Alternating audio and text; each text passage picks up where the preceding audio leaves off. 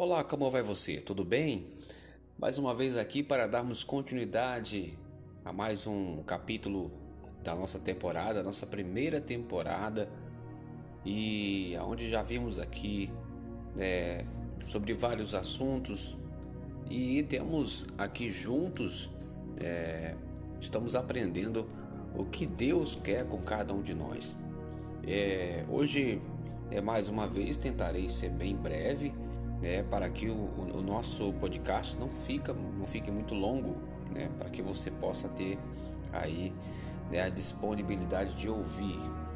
Antes de começar, eu vou pedir para você que vai ouvir esse áudio que compartilhe, compartilhe o nosso link para que essa palavra venha chegar na vida de mais pessoas, que mais famílias venham ser abençoadas com essa palavra.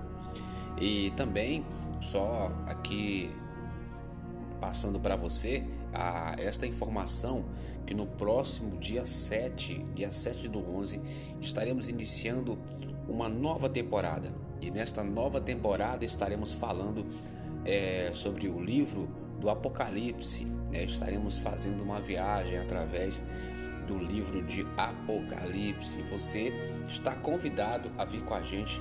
É, juntos, né, para aprendermos um pouco mais sobre as revelações contidas no Apocalipse. É, hoje estaremos aqui lendo em Atos dos Apóstolos, capítulo 9, é, o versículo é o versículo 17. Todos nós temos uma, uma experiência, todo servo de Deus que tem intimidade com Deus já teve uma experiência espiritual, uma experiência com o Espírito Santo. Já teve um momento a qual é, essa experiência aconteceu em um momento de luta, em um momento de enfermidade, em um momento de tribulação, né? E é, diversas coisas que acontecem que nós sabemos que nós só conseguimos a paz, só conseguimos ter paz quando é, a operação do Espírito Santo nas nossas vidas. É Deus presente nas nossas vidas, é Deus junto conosco. E quando o poder do Espírito Santo ele vem sobre nós, ele nos traz o resultado, né? Aquilo que nós tanto pedimos, se é ser curado de uma enfermidade, se é uma situação na, na vida conjugal, se é uma tribulação dentro do lar, se é algo que afronta a tua casa. Quando nós pedimos a Deus a operação do Espírito Santo, ele vem com poder para expelir e lançar fora o mal que está nos atacando. E é muito comum nós vermos relatos de pessoas que foram curadas, né? Glória a Deus por isso. Pessoas que que estavam com uma doença em estado terminal, pessoas que estavam prestes a passar por uma cirurgia, pessoas que estavam é, até mesmo já desenganadas dos médicos, mas que orou a Deus com fé e foi curado através. Né, o Espírito Santo de Deus é, veio sobre esta pessoa e foi curado. Então não é difícil encontrarmos relatos, encontrarmos testemunhos de que Deus é operante, de que Deus ele continua curando, Deus ele continua fazendo né, a, é, a obra na vida daqueles que o buscam. Agora tem um detalhe, precisa buscar. Né? Não adianta nós querermos estar recebendo as bênçãos do Senhor sem buscar a presença dele, sem ter comunhão com ele. Eu vou ler aqui em Atos, capítulo 9, versículo 17. É lógico que a, essa passagem que eu vou estar lendo, né, de algo extraordinário que aconteceu. Primeiro encontro, né, é o encontro é, com, é, que Paulo teve com Cristo, né. Primeiro esse encontro é no caminho de Damasco. Acho que todos já estão aqui já entendendo mais ou menos do que eu vou falar aqui para finalizar o nosso podcast de hoje. Aqui em Atos capítulo 9, versículo 17, olha só o que diz a palavra de Deus. E Ananias foi e entrou na casa e, impondo-lhe as mãos, disse-lhe: Irmão Saulo, o Senhor Jesus, que te apareceu no caminho por onde vinhas, me enviou para que tornes a ver e sejas cheio do Espírito Santo. Olha só a característica. A vida de Paulo foi uma vida extraordinária, porque desde o início ele foi é, foi se revelado a ele o próprio Filho, o próprio Cristo, né? Se revelou para ele no caminho de Damasco e após ele cair daquele cavalo e ficar sem a sua visão, ficou cego, foi levado pelos seus, pelos seus companheiros ali, né, para é, Damasco.